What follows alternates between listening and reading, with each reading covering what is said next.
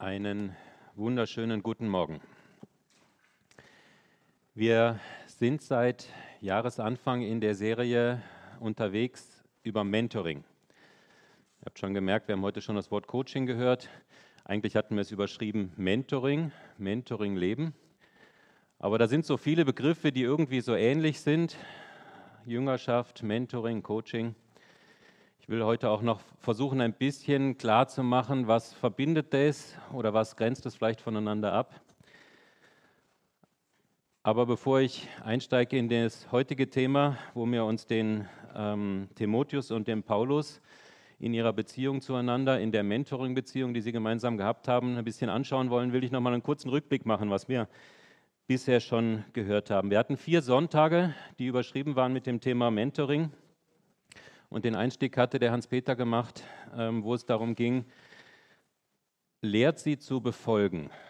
Und es ging darum, was macht den Unterschied zwischen Wissen und Befolgen, also ins Tun kommen, ähm, aus. Und wir haben darüber gehört, dass nur 10 Prozent von dem, was wir an Wissen aufnehmen, unser Verhalten äh, verändert, sondern dass es meistens einen Prozess braucht, wo man ins Tun kommt. Wir hatten dieses Beispiel mit dem Jonglieren ähm, wo man jemanden braucht, von dem man es abschauen kann, jemand, der einen korrigiert und erst dann kommt es quasi zu einem Lerneffekt, dann kommen wir ins Tun, dann ist es nicht nur Kopfwissen. Und dann hatten wir in dem zweiten Teil dieses Bild von äh, geistlichen Eltern, geistlichen Müttern und Vätern. Raphael hatte uns das vor Augen gemalt, ähm, wie die Mutter sich um das Kind kümmert, diese fürsorgliche Liebe der Mutter, die sich um ihr Kind kümmert. Und wir hatten dann gehört, dass es auch überforderte Leiter geben kann und dass die Bibel da auch ganz ehrlich ist. Wir haben von dem Mose gehört, der angestanden ist, der irgendwie in einem Radl drinnen war, wo er selber nicht rausgekommen ist, wo jemand anders in sein Leben hineinsprechen musste. Ähm, also Mentoring auch etwas, was für erfahrene, gestandene Leiter ähm, dran sein kann, wo jemand an der Seite steht, sich das anschaut und hineinspricht, am Beispiel von Mose. Und das letzte Mal haben wir gehört vom Karl Helmut, dass wir aufgefordert sind, eben auch in unserer Familie, in den Herkunftsfamilien, in diesen äh, Linien äh, einfach vom Glauben weiter zu sagen, ähm, das Glauben, den Glauben weiterzugeben. Auch ein bisschen angelehnt an der Geschichte vom Timotheus. Seine Großmutter, seine Mutter waren ja gläubig, haben das weitergegeben an ihn und dieses geistliche Erbe, was wir in unseren Familien weitergeben können. Ich weiß nicht, ob du dabei warst. Ich weiß nicht, ob du dich schon richtig äh, eingestellt hast auf das Thema Mentoring, ob das bei dir schon angekommen ist. Ich weiß nicht, ob du dir schon eine eigene Definition von Mentoring inzwischen gemacht hast, schon klar hast, was das ist. Ähm, was ist Mentoring? Was ist Jüngerschaft? Wir haben auch äh, in unseren christlichen Gemeinden schon den Begriff Zweierschaft äh, gebraucht und verwendet oder Glaubensgrundkurse, wo man mit jemandem äh, Schritte äh, am Anfang des Glaubens geht. Wovon reden wir, wenn wir von Mentoring reden? Ich habe mich in der Vorbereitung mit einem Text auseinandergesetzt, den werden wir noch lesen, aber habe auch angefangen, in ein Buch hineinzuschauen, Mentoring, ein Praxishandbuch vom Tobias Feix und der Anke Wiedekind. Und ich habe dort äh, eine Definition von Mentoring gefunden, die ich mit euch teilen möchte. Ganz kurz und knapp. Mentoring ist eine freiwillige und persönliche 1 zu 1 Beziehung, die sich je nach beteiligten Personen entwickelt. Also Mentoring heißt einfach einmal nur, zwei Leute gehen gemeinsam persönlich einen Weg und leben Beziehungen und bewegen Themen des Lebens. Jede Mentoring-Beziehung ist unterschiedlich und kann verschiedene Teilaspekte abdecken. So ist das mal so eine ganz prägnante, kurze Definition. Und wir merken schon, das kann was mit unserem geistlichen Leben zu tun haben, muss es aber auch gar nicht. Mentoring ist ja auch in der Welt ein Begriff, der immer populärer wird. Auch äh, Manager haben Mentees und sind Mentoren. Ähm, aber Mentorenschaft bedeutet erst einmal einfach eine Beziehung von zwei Personen, die gemeinsam Leben teilen. Eine etwas ausführlichere, längere Definition könnte sein, Mentoring beschreibt die Beziehung zwischen einem Mentor und seinem Mentee. Der Mentor bemüht sich, die noch zu entwickelnden und wachsenden Fähigkeiten und Gaben, die der Mentee in sich trägt, zu fördern und freizusetzen. Der Mentor unterstützt und beeinflusst seinen Mentee in einer positiven Art und Weise. Also es geht nicht um Kritik und Niedermachen, sondern es geht um positive Beeinflussung, sodass dieser sein Potenzial entfalten kann. Das kann sich über einen kürzeren Zeitraum abspielen, über einen ganzen Lebensabschnitt oder sogar, ganz, oder sogar ein ganzes Leben lang.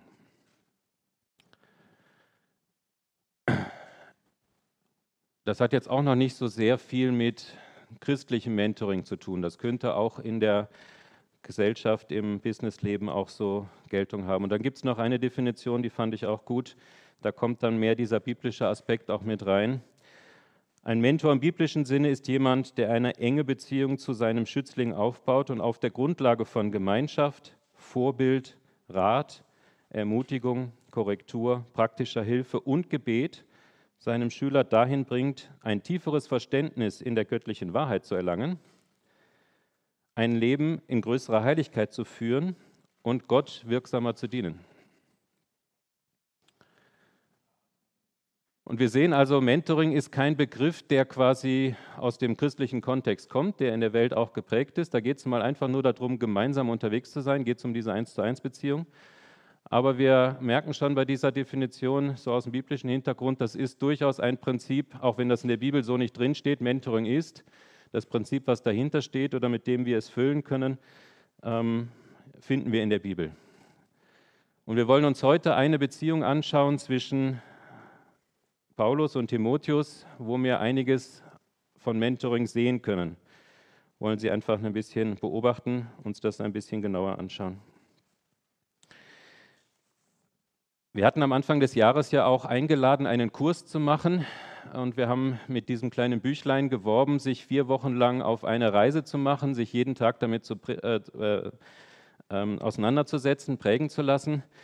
24 Leute waren da beim ersten äh, Abend und haben sich auf den Weg gemacht. Ähm, wir hatten unterschiedliche Abende, wo wir das jetzt auch wieder äh, vertieft haben, einmal die Woche und wir haben jeden Tag was gelesen. Ich freue mich darüber, ähm, dass sich Menschen ähm, haben äh, einladen lassen, auf den Weg zu gehen. Aber ich glaube, die heutige Predigt hat nicht nur was mit diesen 24 Leuten zu tun, sondern die hat was mit uns allen zu tun. Mentoring ist nicht etwas für einzelne wenige, sondern ist etwas, was uns alle angeht.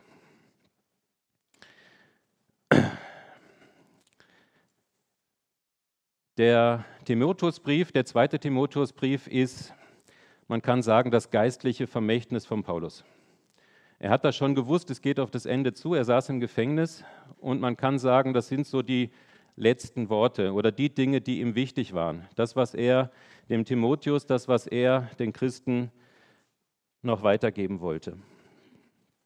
Im ersten Kapitel, damit ihr den Kontext so ein bisschen habt, geht es um die Dankbarkeit für den Timotheus. Er beschreibt, wie dankbar er ist über den Timotheus und über den Weg, den er geht, und er macht den Mut, er stärkt ihn. Im ersten Kapitel 1, Vers 7 heißt es, denn Gott hat uns nicht einen Geist der Ängstlichkeit gegeben, sondern einen Geist der Kraft, der Liebe und der Besonnenheit. Die Beziehung zwischen Paulus und Timotheus ist immer wieder davon geprägt, dass er ihn ermutigt, dass er ihn stärkt. Und in diesen Kontext hinein kommt dann der eigentliche Text heute Morgen, 2. Timotheus 2.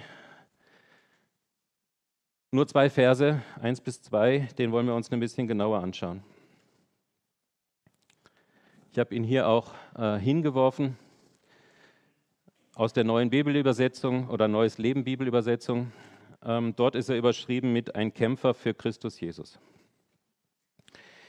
Timotheus, mein lieber Sohn, werde stark durch die Gnade, die Gott dir in Christus schenkt.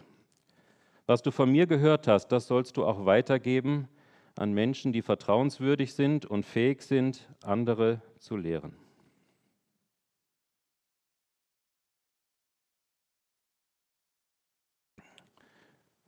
Wir wollen heute uns die Frage stellen, was können wir aus, dieser, aus diesem kurzen Text, diesem kurzen Blick in die Beziehung hinein, aber grundsätzlich aus der Beziehung zwischen Paulus und Timotheus lernen. Wir wollen dem auf die Spur kommen, was Mentoring ausmacht, man kann sagen, sie sind so ein Prototyp, ein Vorbild für eine Mentorenbeziehung. Der Timotheus war ja durch seine Großmutter, durch seine Mutter zum Glauben gekommen, hatte das Evangelium gehört. Wir können annehmen, dass er sich dann vielleicht beim Paulus nochmal so richtig bekehrt hat, dass er da so einen Schritt gesetzt hat und dann war er ja mit ihm auf der ersten Missionsreise eine Zeit lang ganz eng. Da sind die zwei miteinander gegangen, so wie auch Jesus mit den Jüngern äh, ganz eng gegangen ist, eine Wegstrecke gegangen ist. Und ich glaube, das ist ein Stück weit Mentoring, eine Zeitstrecke gemeinsam unterwegs zu sein, Beziehung zu haben, immer wieder vom anderen was abschauen zu können, miteinander im Gespräch zu sein. Und das hatten die zwei vor diesem Text. Also sie waren gemeinsam auf dieser zweiten Missionsreise unterwegs. Dann hat der Paulus dem Timotheus quasi ein Stück weit auch seinen Dienst übergeben oder die Gemeinden anvertraut, die sie vorher gemeinsam besucht hatten und schreibt ihn jetzt quasi so in dieser neuen Situation und ermutigt ihn. Der Paulus spricht dem Timotheus immer wieder Mut zu. Er stärkt ihn immer wieder. Jetzt kann man sich die Frage stellen, war der Timotheus ein starker Leiter? Ihr kennt so Leute, die sind, die kommen in den Raum und ja, sind der Mittelpunkt, oder? Es gibt so Leute, die bei jeder Party im Zentrum ähm, die sind einfach eine Führungspersönlichkeit, die haben ein Charisma, stehen immer im Mittelpunkt, sind wer. Ich bin unsicher, ob das Bild vom Timotheus, was wir in der Bibel finden, dem entspricht. Ich habe eher so das Gefühl, der war ein bisschen unsicher. Der hat sich vielleicht selber gar nicht so viel zugetraut. Habe ihn nicht kennengelernt, aber das ist so das Bild, was bei mir entstanden ist. Vielleicht eher ein Muttersöhnchen. Und trotzdem hat Paulus in ihn investiert und eine von den Aufgaben, die er sich ähm, zur, zur Aufgabe gemacht hat in dieser Mentorenbeziehung, ist ihn immer wieder zu ermutigen, immer wieder zu stärken. Ich glaube, das ist eine Sache, die wir aus der Beziehung von den Zweien lernen können, dass die Aufgabe eines Mentors ist, seinen Mentee zu stärken, zu ermutigen. Im 1. Korinther 4, Vers 16 können wir auch die zwei ganz kurz ein bisschen beobachten. Da heißt es, deshalb bitte ich euch jetzt, meinem Beispiel zu folgen und es mir gleich zu tun. Und deshalb schicke ich euch Timotheus, damit er euch dabei hilft. Denn er ist mein geliebter und zuverlässiger Sohn im Herrn. Er wird euch an das erinnern, was ich in den Gemeinden über Christus lehre.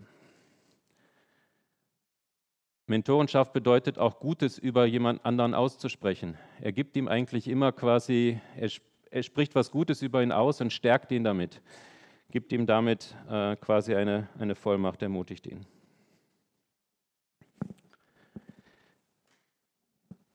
Ich will drei Sachen aus diesem Text herausheben, die ich jetzt immer unterschrieben habe. Drei Punkte haben mich irgendwie angesprungen, ein kurzer Text.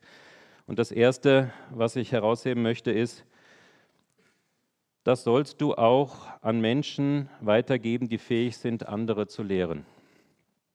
Das ist dieses Bild von dem Staffellauf, der Staffelübergabe. Ihr kennt diese Sportler ne? und dieser Staffellauf, ich habe es selber nie gemacht, Leichtathletik war nicht so meins, aber ich glaube die ersten 100 Meter und der eine gibt den Stab dann irgendwie an den anderen weiter, der läuft schon los und nimmt den Stab und dann sprintet der andere weiter und so geht das quasi ähm, viermal, glaube ich.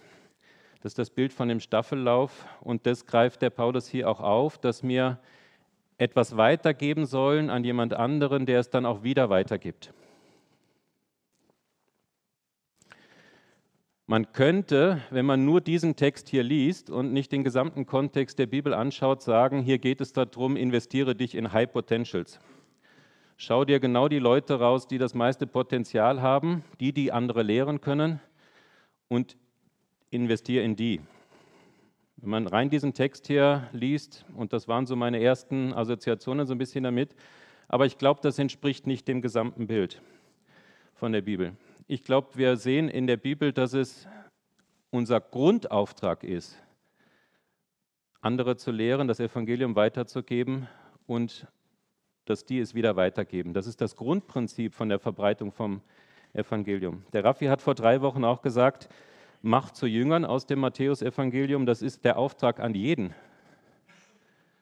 Und wenn man das im Hinterkopf hat, dann kann man das da nicht so lesen. Es geht darum, quasi die High Potentials zu fördern, sich in die zu investieren, nur denen das weiterzugeben, weil die es weitertragen. Nein, dann ist das der Auftrag, der uns alle was angeht.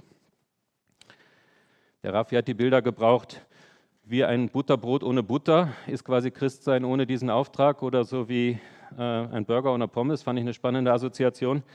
Ähm, aber man kann es nicht trennen, wollte er damit sagen. Also dieser Auftrag, Macht zu Jüngern, ist ein Auftrag, den wir alle haben, der vom christlichen Leben eigentlich nicht zum Trennen ist. Also ich will nochmal die Frage stellen, geht es nur um die 24, die diesen Kurs gemacht haben? Geht es nur um Leute, die ihre besondere Gabe in der Begleitung von Menschen sehen? Ich denke nein. Ähm, es geht darum, dass das eigentlich was ist, was uns alle was angeht. Ich zitiere nochmal einen kurzen Auszug aus dem Buch.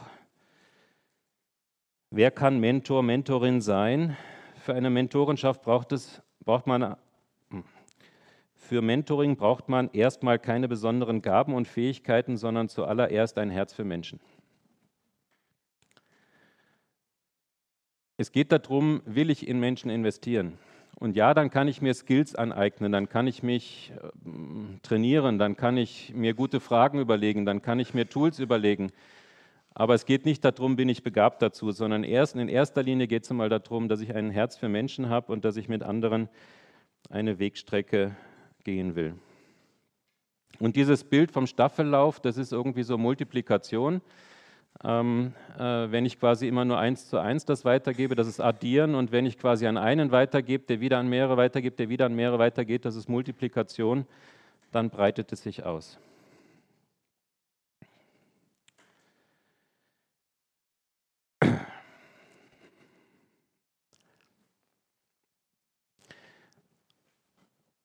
Etwas Zweites, was mir vom Paulus und vom ähm, Timotheus und ihrer Beziehung lernen können, ist dieses Prinzip des Vorbildes. Auch das haben wir schon gehört in den letzten Sonntagen. Dass der Timotheus eine Zeit lang quasi beim Paulus ach, zuschauen konnte, mit ihm gemeinsam unterwegs war, so wie auch die Jünger quasi mit Jesus unterwegs waren. Und dieses Bild des äh, Vorbildes verwendet äh, Paulus immer wieder. Das finden wir in fast allen Briefen. Ich habe ein bisschen mal zusammengesucht. Im 1. Korinther Vers 11 heißt es, folgt meinem Beispiel, so wie ich dem Vorbild folge, das Christus uns gegeben hat. Auch in Philippa 3, Vers 17 heißt es, ahmt mit mir Christus nach, Brüdern und Schwestern, und seht auf die, die so wandeln, wie ihr uns zum Vorbild habt. Auch an den Brief an die Thessaloniker 1. Thessalonicher steht im Vers 11, 5 Vers 11, darum macht euch gegenseitig Mut und helft einander im Glauben weiter, wie ihr es auch jetzt schon tut. Und auch im Hebräerbrief finden wir sowas, erinnert euch immer wieder an die, die einst die Verantwortung für eure Gemeinde trugen und euch die Botschaft Gottes verkündeten. Haltet euch vor Augen, wie sie Gott bis zum Ende ihres Lebens vertrauten und nehmt euch ihren Glauben zum Vorbild.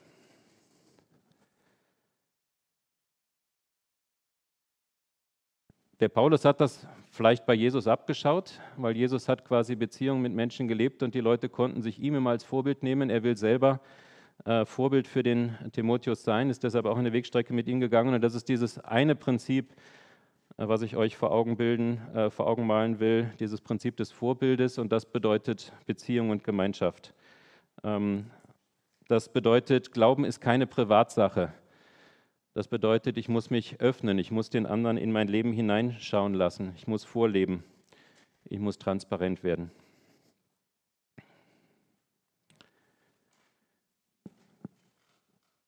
Das Zweite, was ich herausheben möchte in dem Text, ist, was du von mir gehört hast, das sollst du weitergeben. Ich will mir die Frage stellen, was ist das eigentlich? Worüber reden wir da eigentlich? Was ist die Botschaft? Und wenn wir da ein paar Verse weitergehen. Oh, das ist jetzt zu klein geraten, Entschuldigung, aber ich lese es auch vor. Ähm, Timotheus 2, Vers 2 und dann 10 und 11 oder 10 bis 13, da kriegen wir nochmal so das Evangelium so ganz knapp zusammengefasst. Das ist die Botschaft. Das ist der Stab, wenn man so will, den wir weitergeben sollen. Doch ich nehme diese Leiden gerne auf mich für die Menschen, die Gott auserwählt hat, damit auch sie durch Jesus Christus gerettet werden und für immer Gottes Herrlichkeit, in Gottes Herrlichkeit sein dürfen. Das steht unumstößlich fest. Sind wir mit Christus gestorben, werden wir auch mit ihm leben. Also haben wir seinen Tod am Kreuz für uns angenommen, haben wir das, was er am Kreuz getan hat, für uns in Anspruch genommen, dann werden wir mit ihm leben. Das steht unumstößlich fest. Das ist das Evangelium. Leiden wir mit ihm, werden wir auch mit ihm herrschen. Wenn wir nicht zu ihm stehen, wird auch er nicht zu uns stehen.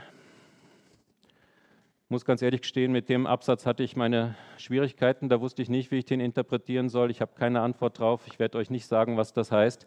Ich habe es selber nicht äh, für mich ausmachen können, wie ich das interpretieren soll. Aber cool fand ich den nächsten Absatz. Sind wir untreu? Da steht nicht, wird er auch untreu sein, sondern da steht, sind wir untreu, bleibt er doch treu, denn er kann sich selbst nicht untreu werden. Das ist das Evangelium. Wenn wir das, was er am Kreuz getan hat, für uns in Anspruch nehmen, wenn wir sagen, ja, nimm du meine Schuld, nimm du meine Last und ich sterbe so bildlich mit dir, dann wissen wir, dass wir mit ihm leben werden. Und wir dürfen wissen, dass er treu ist, selbst wenn wir immer mal wieder untreu sind. Und das ist diese Botschaft, das ist der Stab, den der Timotheus weitergeben soll. Das ist das, was wir weitergeben sollen an andere. Das ist der Kern des Evangeliums.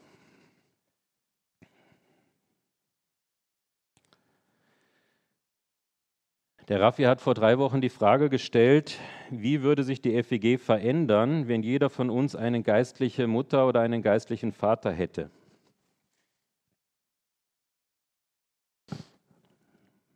Das finde ich einen spannenden Gedanken.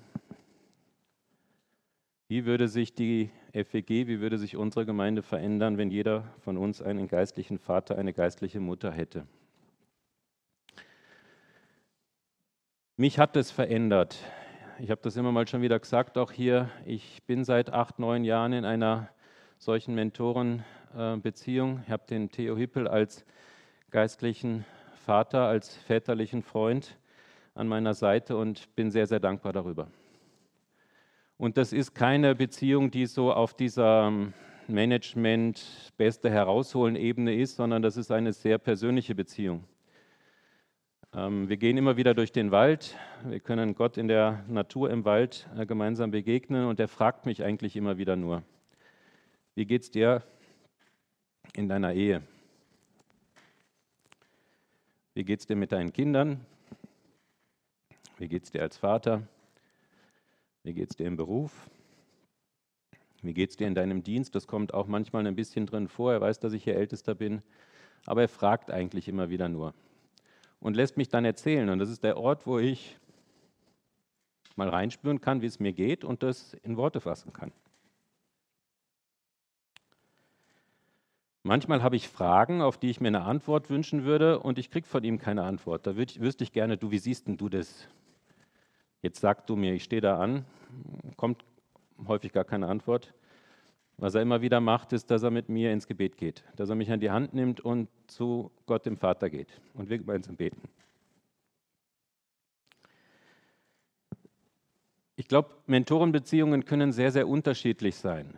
Ähm, das kann sein, dass ich ein Teamleiter mit seinem Mitarbeiter eine Beziehung hat und da geht es wirklich um die Förderung und Entwicklung von den, von den Skills, die man für die Aufgabe braucht. Oder das kann einfach nur so ein, einfach nur, das kann ein Freund sein, ein väterlicher Freund sein, ein geistlicher Vater sein, der mit einem das Leben reflektiert und der ihm hilft zu wachsen, dass man mit seinen Kämpfen und Herausforderungen nicht alleine bleibt.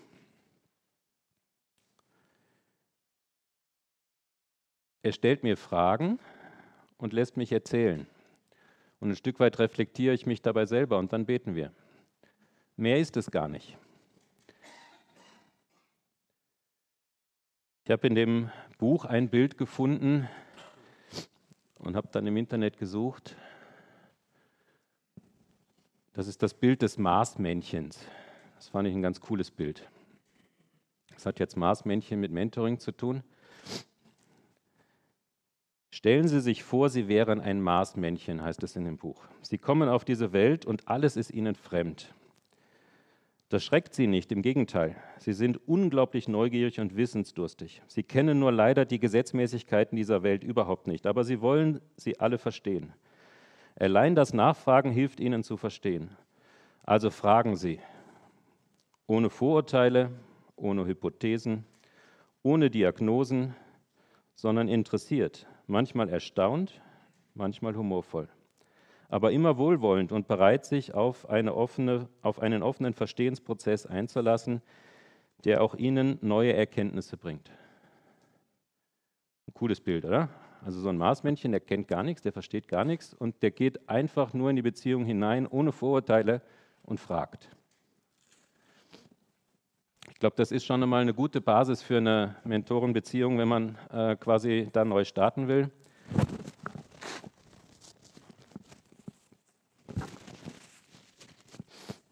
Einfach zu fragen, vorurteilsfrei. Noch ein kurzer Absatz. Im Bild des Marsmädchens gesprochen ist jeder Mensch ein eigener Kosmos mit seinen ganz eigenen Systemen von Gedanken, Interpretationen, Verhaltensmustern, Gefühlsketten, Werten, Emotionen, Zielvorstellungen für sein Leben. Beziehungsaufbau im Mentoring bedeutet, mit diesem fremden Kosmos vertraut zu werden. Der Mentor begegnet diesem interessiert, fragend, aufgeschlossen und ist bereit zu lernen, aber auch zu hinterfragen. Er nimmt nichts als gegeben an, sondern versucht möglichst vorurteilsfrei den Menti kennenzulernen. Fand ich ein cooles Bild, wenn ihr das mitnehmt. Und ich glaube, viel mehr braucht es gar nicht. Alles Weitere kann, glaube ich, wachsen, ähm, wenn man sagt, man startet in einer Mentorenbeziehung. Aber einfach mal den anderen fragen, einfach mal den anderen kennenlernen, einfach mal echtes äh, Interesse am anderen haben.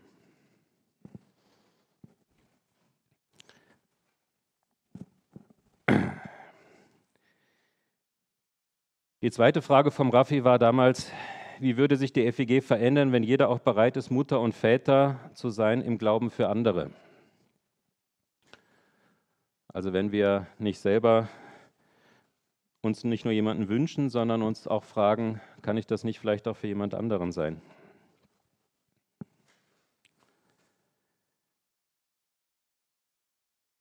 Und da kommt dann vielleicht gleich so ein Überforderungsgefühl hoch, oder? Puh, ich? Boah, da habe ich Angst vor. Kann ich das? Und da sind wir dann bei der dritten Beobachtung, die ich gemacht habe in, in diesem Text. Werde stark durch die Gnade, die Gott in Christus Jesus geschenkt hat. Da kommt wieder dieser ermutigende Aspekt irgendwie rein. Ich glaube, wir müssen das nicht aus uns heraus selber können. Auch der Timotheus aus sich heraus war, glaube ich, nicht der Starke, der Mutige, sondern Stärke aus der Gnade, die Gott uns an Jesus Christus geschenkt hat. Die hat ihm geholfen. Deshalb war er der Timotheus, der er war. In dem weiteren Text, wenn wir den da weiterlesen würden, berichtet der Paulus von drei Bildern, die streift dann nur so. Der Soldat, der in den Kampf geht, der Sportler, der in den Wettkampf geht, der alles einsetzen muss, damit er äh, den Wettkampf gewinnt, oder der Bauer, der das Feld bearbeitet. Das sind für mich alles Bilder dafür, dass er dem Timotheus irgendwie klar machen will, das ist kein Spaziergang. Das kostet schon was, das kostet schon Kraft. Aber ich glaube, das Entscheidende daran ist, es ist nicht unsere eigene Kraft, auf die wir da vertrauen müssen, sondern es ist die Stärke, die wir aus der Gnade äh, durch Jesus Christus uns schenken lassen können.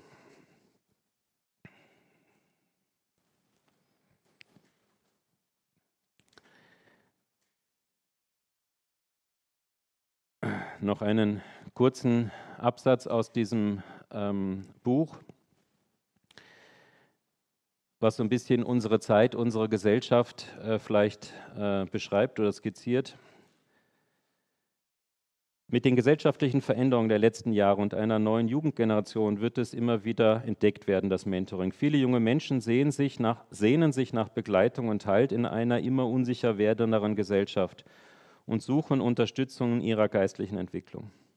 Bei einer Umfrage von Mitarbeitern und Mitarbeiterinnen in Gemeinden und Kirchen, also da sind Christen befragt worden, mitarbeitende Christen befragt worden, gaben 78 Prozent der Befragten an, unzufrieden mit ihrem Glauben zu sein, mit ihrem eigenen Glauben zu sein. Und 50 Prozent hatten keine feste Zeit und keinen festen Ort für ihre Zeit mit Gott. Das ist eine Aufnahme quasi, eine, Umfrage, die wurde gemacht von Institut Empirica 2007, also ist 15 Jahre her, aber ich glaube nicht, dass das besser geworden ist, fürchte ich. Ähm, vielleicht ist das bei uns auch so, ich weiß es nicht. Wenn man jetzt mal fragen würde, wer hat eine feste Zeit, einen festen Ort für seine Zeit mit Gott, ob da 50 Prozent aufzeigen würden. Ich habe es nicht, muss ich ganz ehrlich sagen. leider. Aber diese Bestandsaufnahme zeigt, 78 Prozent sind unzufrieden mit ihrem geistlichen Leben und obwohl davon zwei Drittel regelmäßig in den Gottesdienst gehen und dabei offensichtlich nicht das bekommen, was sie zufriedener macht. Mentoring kann hier eine Hilfe und ein Gefäß sein, um dieser Unsicherheit, um auf diese Unsicherheit zu reagieren, ist die äh, Erkenntnis, die uns das Buch damit gibt. Also allein, dass wir regelmäßig in den Gottesdienst kommen, ist die These, hilft uns nicht, in unserem eigenen christlichen Leben zufrieden zu sein und voranzukommen. Da geht es jetzt noch gar nicht um Dienst und Mitarbeit, da geht es jetzt einfach nur um in meinem eigenen christlichen Leben, mit meiner Beziehung zu Jesus. Und da kann aber Mentoring, da kann dieses gemeinsam unterwegs sein, eine Veränderung hineinbringen. Davon sind wir überzeugt. Mentoring bildet den Schutzraum, den viele Menschen in einer orientierungslosen Welt suchen, sagt das Buch. In diesem Beziehungsprozess entwickeln sich verschiedene Phasen, in denen der Menti und seine Persönlich in seiner Persönlichkeit und in seinem Glauben gefördert und in seinen Gaben und Fähigkeiten freigesetzt wird. Ich glaube wirklich, das geht uns alle was an. Das ist für mich so die Aussage von heute. Und ich glaube, wir könnten das alle brauchen. Und wir sollten uns fragen, ob wir es auch nicht für andere sein wollen.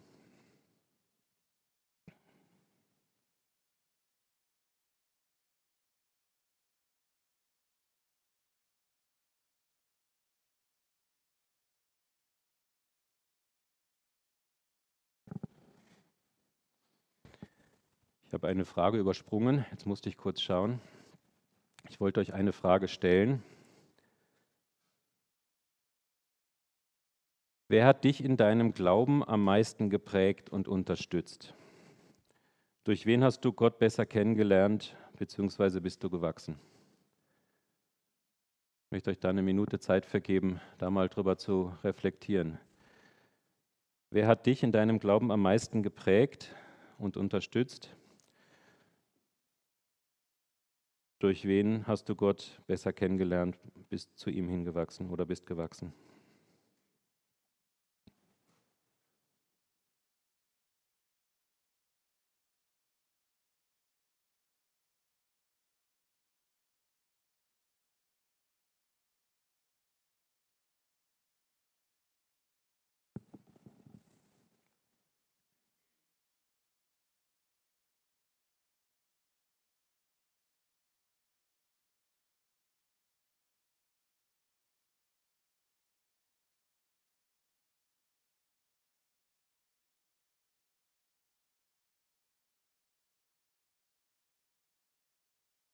Habt ihr jemanden, der euch am meisten geprägt hat? Haltet euch das irgendwie in Erinnerung? Ist Mentoring nur etwas für die jungen äh, Menschen, die am Glaubensanfang stehen, ähm, die sich noch entwickeln müssen, so wie den Timotheus, habe ich mich gefragt. Und das Buch, was wir da gemeinsam lesen, eben dieses kleine ähm, Mentoring-Quattro-Heftchen, was uns jetzt vier Wochen begleitet, hat in dieser Woche uns vier Lebensphasen vorgestellt. Ganz kurz da noch hineingeschaut. Es gibt die Phase des 18- bis 29-Jährigen, steht in der Blüte seiner Kraft und entwickelt gerade seine geistlichen und kreative Fähigkeiten. Und dann heißt es, Angst kann aufkommen vor falschen Entscheidungen und vor Versagen. Es ist diese Phase, wo man sich entwickelt, wo man was aufbaut, aber wo man auch überfordert sein kann von den vielen Möglichkeiten wo man überfordert sein kann, falsche Entscheidungen zu treffen. Und dann wird als zweites die Phase der 30- bis 45-Jährigen skizziert. Der familiäre Mensch ist das überschrieben, ist im Aufbau seines Lebenswerkes aus Familie und Beruf. Aber da sind es häufig die Krisen, die aus den Ernüchterungen, aus den Selbstzweifeln dann wachsen, weil man seinen eigenen Visionen, seinen eigenen Träumen nicht gerecht geworden ist. Er definiert sich oftmals über das, was er macht und arbeitet. Ich bin das, was ich leiste. Und das wirft aber irgendwann auch Fragen auf, wenn man an seinen eigenen Erwartungen äh, vielleicht resigniert. Und dann die Phase der mündigen Menschen, 46 bis 65, da bin ich inzwischen angekommen.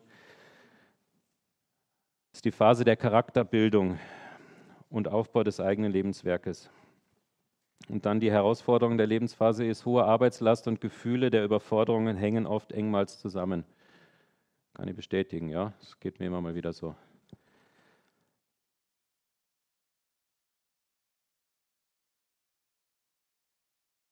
Und der reife Mensch ab 65 sollte schon mit seiner Charakterentfaltung weit gekommen sein, heißt es hier. Die Erwartung, alles zu können und Glaube endlich richtig zu verstehen und zu leben, sollte überwunden sein.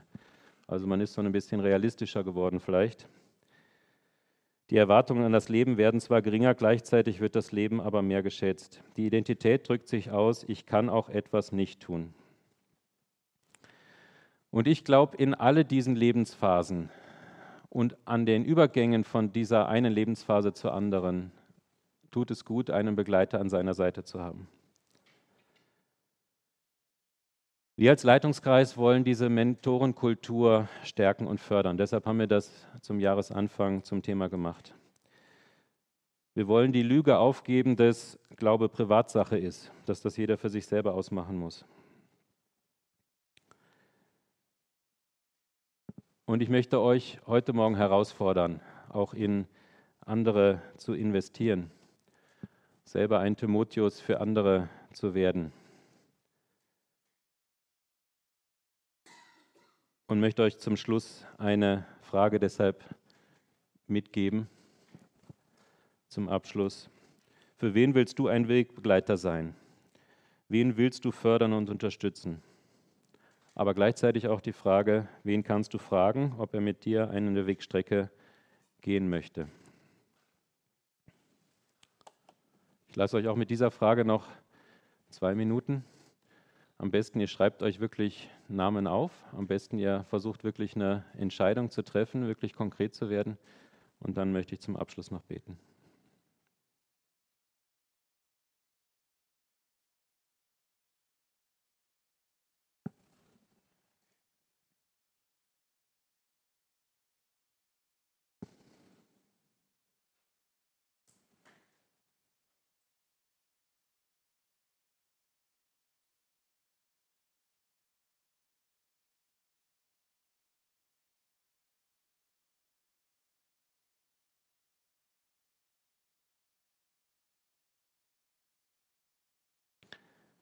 Herr Jesus, hab Dank, dass du uns ein Vorbild bist, in dem, wie du dich in deine Jünger investiert hast, auf der, äh, in der Zeit, wo du auf dieser Welt warst. Hab Dank für das äh, Vorbild vom Paulus und dem Timotheus, was wir von ihrer Beziehung ähm, lernen können.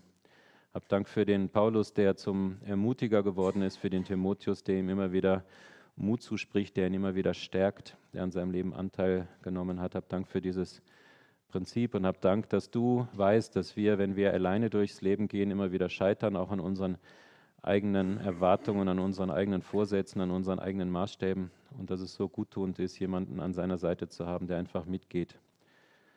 Dank, dass du das weißt, dass wir keine ähm, Einzelkämpfer sind, die alles alleine schaffen aus eigener Kraft, sondern dass es einfach wohltuend ist, einen Mentor an unserer Seite zu haben. Und ich danke dir für dieses äh, Bild. Ich danke dir für die Erkenntnis und ich bitte dich, dass du uns auch hilfst, dass in unserer Gemeinde, ähm, in unserer großen Familie, die wir hier sein wollen, wie wir hier Gemeinde leben wollen, zu etablieren. Ich möchte dich bitten, dass wir uns ähm, herausfordern lassen, äh, geistliche Mütter und Väter zu sein für andere und uns selber auch jemanden suchen, äh, mit dem wir immer wieder reflektieren können, egal in welcher Lebensphase wir sind, egal wo unser Platz ist in der Gemeinde. Hab Dank für dieses Prinzip, was wir von dir lernen können. Wir wollen dich bitten, dass du uns dadurch Segen schenkst und dass dann ein Neuanfang, ein Neuaufbruch möglich ist hier bei uns. Amen.